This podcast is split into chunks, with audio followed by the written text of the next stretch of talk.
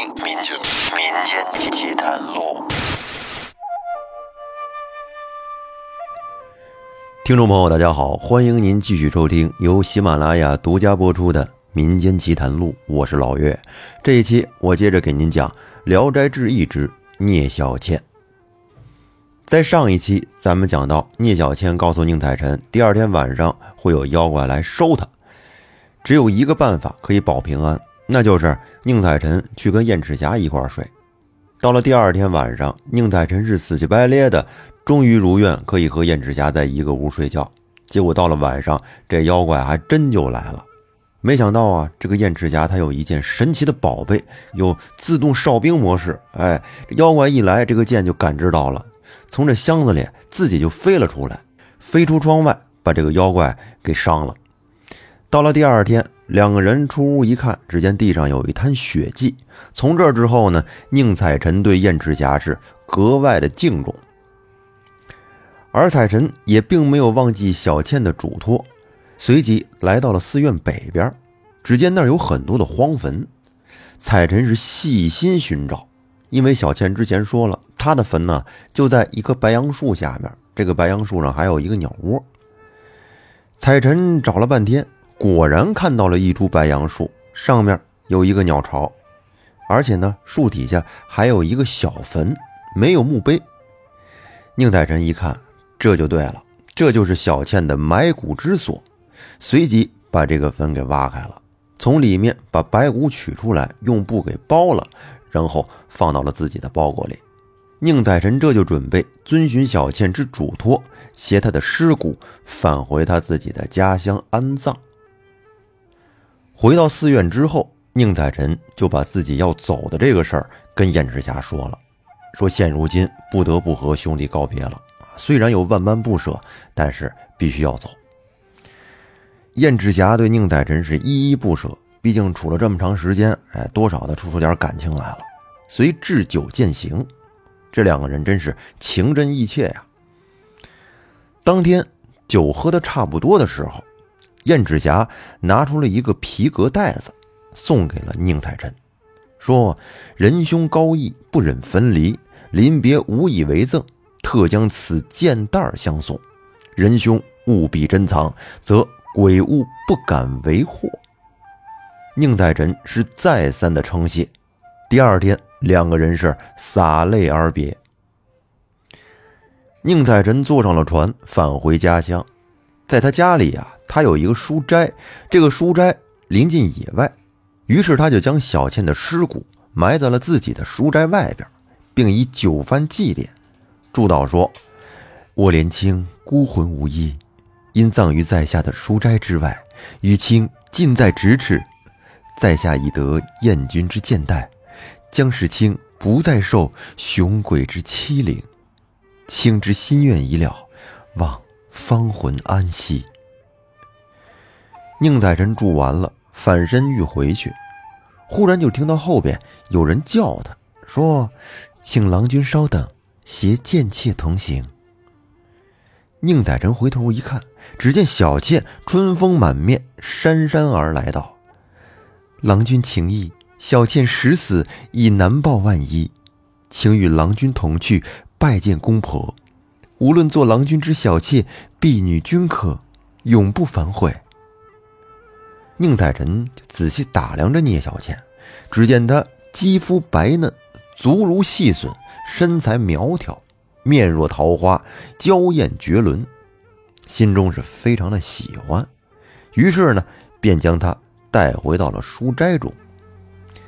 宁采臣嘱咐小倩稍坐一会儿，自己先去堂上禀告母亲。见到母亲之后，宁采臣和母亲说了自己把小倩的尸骨带回来的这个事儿。母亲听说儿子带了个女鬼回家。是惊骇不已，便告诫采臣说：“我的儿啊，你的媳妇儿久病在床，千万不可让她知道，以免吓坏了她。”这母亲正说着呢，小倩已经飘飘悠悠的到了屋里，伏地便拜。采臣对母亲说：“娘，这位姑娘便是聂小倩。”母亲很惊讶，呆呆的看着小倩。这时，小倩哭泣着说：“儿飘然一身，远离父母兄弟，成了孤魂野鬼，为雄鬼所致，不能自由。今受公子恩泽，得出苦海，儿愿以身相许，报答厚恩，祈求母亲允许。”母亲见小倩长得也漂亮，也可爱，而且还温柔有礼，便心生爱怜，对她说。小娘子惠顾吾子，老身自是欢喜。然老身只此一子，须其传宗接代，不敢另有鬼偶，奈何？小倩说：“儿实无二心，泉下人既不能取信于老母，则请认为义女。而当以公子为兄，并依于高堂膝下侍奉成婚，求母亲恩允。”小倩的意思是，如果她不能嫁给宁采臣为妾，则情愿给老母亲当干闺女，服侍老母亲。采臣的母亲一听，哎呦，这话说的呀，真是太让人感动了，真有诚意呀。于是便点头答应了。小倩想去再拜见一下嫂子，母亲便以儿媳妇患病为由，婉言的谢绝了。从此，小倩是欣喜万分，系好了围裙，上得厅堂，下得厨房，哎，天天的煮饭烧菜，把家里安排的是井井有条，就跟跟这生活了多少年似的。母亲虽然喜欢，但是却仍然怕他是鬼，他毕竟不是真人呐。到了晚上呢，让他回自己的地方睡，但是却又不为他安设床褥。小倩一看就明白了母亲的意思。遂拜辞而出。当他经过宁采臣的书斋时，想推门进去，却又羞涩不前，便徘徊于宁采臣的书斋之外。采臣正跟屋里读书呢，听到外面有脚步声，他知道是小倩，便招呼他上屋里来。可小倩却说：“哥哥斋中的剑气森然，小妹是心惊胆战，非常害怕，只能远远地躲着。”怎么敢入你的书斋呢？哥哥携小妹来此，一路之上，小妹未敢现身见兄，也是因为这个剑的缘故。宁采臣听小倩这么一说，随即将剑囊移到了其他屋里。这下小倩就可以进书斋了。进来之后，小倩坐于灯烛之下，欲言又止。过了一会儿，她问道：“兄长是在夜读？”宁大人说：“是啊，小妹自幼诵读《楞严经》，今已忘记过半，可否借小妹一卷诵读成教？”宁采臣一听，小倩想读书，那你这可问对人了。我这所有的书你随便读。随即从书架上取了一卷经书，给小倩递了过去。小倩接书诵读。二更已尽，小倩还没有要走的意思。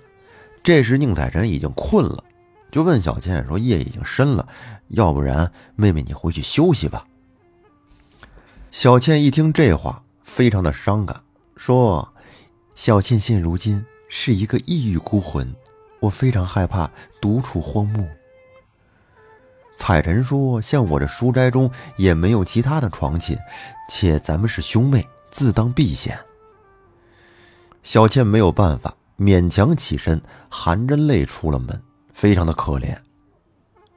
这时，宁采臣心里边也确实十分的怜悯小倩，想让她留宿于其他的屋里，但是又怕母亲嗔怪，话到嘴边，终究是没有说出口。小倩走了之后，采臣关门上床，在床上啊睡不着觉了，辗转反侧到深夜，是叹息不止。此后，小倩朝来夜去，晨昏朝暮，侍奉着极其周到，下堂操作没有一件事不合母亲心意的。每天黄昏之后呢，她便辞别母亲，去书斋跟那儿就读诵经，侍奉采臣就寝，然后惨然离去。原先呢，彩臣的妻子患重病，而母亲操劳家务非常辛苦。自从小倩来了之后，大家算是都得到了清闲，这日子过得很舒适，处处都能体会到小倩的好处。这人和人相处啊，时间长了便会日久生情。母亲现在对小倩就跟自己的亲闺女一样，基本已经忘了小倩是鬼了。而晚上呢，也不再让她离去，让他跟自己一个屋睡觉，这让小倩也有了一些归宿感。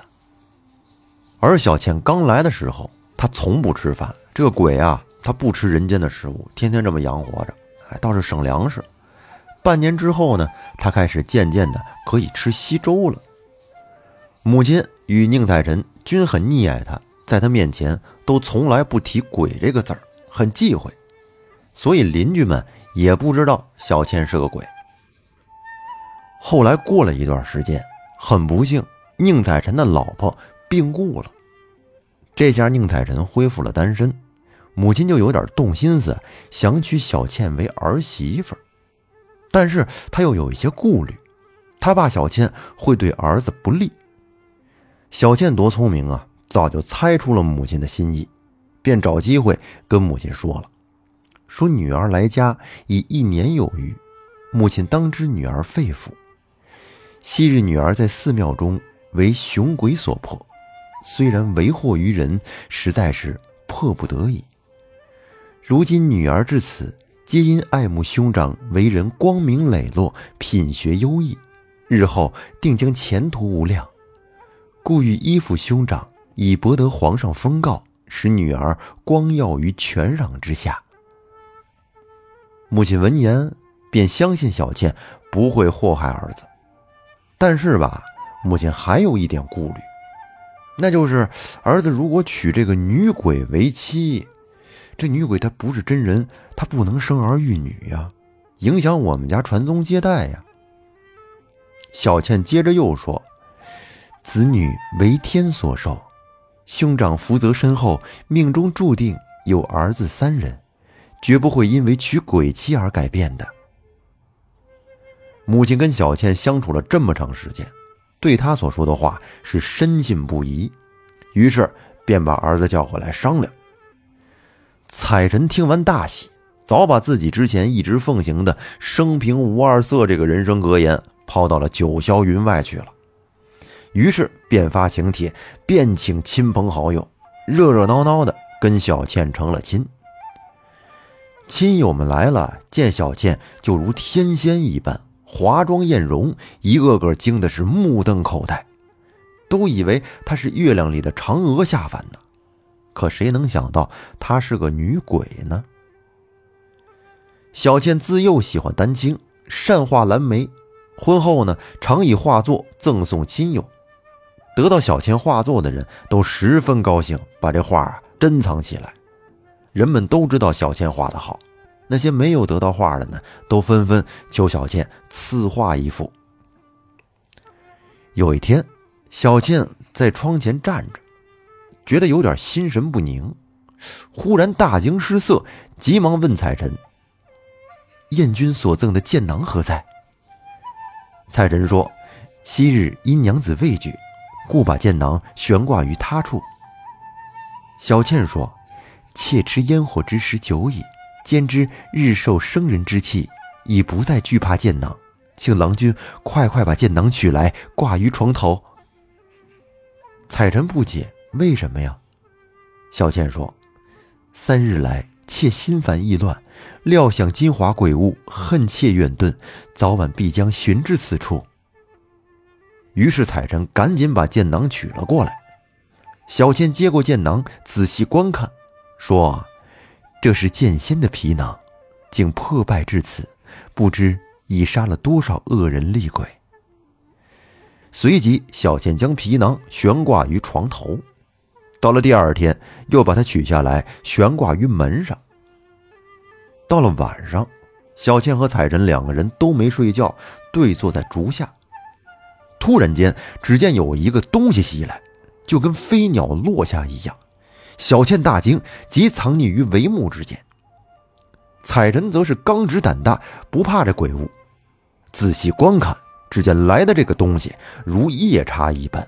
血盆巨口，目如闪电，冲至门前，但是又停住脚步。当他渐渐的靠近皮囊，就跟十分害怕一般，良久这鬼物想退去，但是又有点不甘心，于是呢，便伸爪去摘那个皮囊。这时，只见那皮囊突然间就开始暴涨，越长越大，越长越大。然后就听一声轻响，恍惚之间，好像是有一个怪物从那皮囊中伸出半身，揪着夜叉就给他拖进了皮囊之中。然后皮囊就开始一点一点的缩小，缩到了跟之前一样大小。这时外面是一片安静。彩臣正惊讶呢，小倩从帷帐中出来，大喜道：“说鬼物已除，今后我们可平安度日了。”然后二人把那皮囊摘下来，就看看这皮囊里面那个夜叉现如今成什么样了。打开之后。只见里面只有清水数斗，根本就不见什么鬼怪。后来数年之后，宁采臣果然考中了进士，而小倩也生下了一个男孩。再后来，采臣还纳了一个小妾，小妾跟小倩又分别生下了一个男孩，等于是三个孩子。最后这三个儿子长大之后呢，也都很有出息，通过读书取得了功名。而彩晨母亲的结局，最终是活到了八十多岁，善终。那聂小倩这个故事说到这儿就结束了，最后是一个大团圆的结局，让人听着心里很舒服。那这期节目咱们就说到这儿，感谢大家的收听，欢迎您订阅专辑并关注主播，我们下期再见。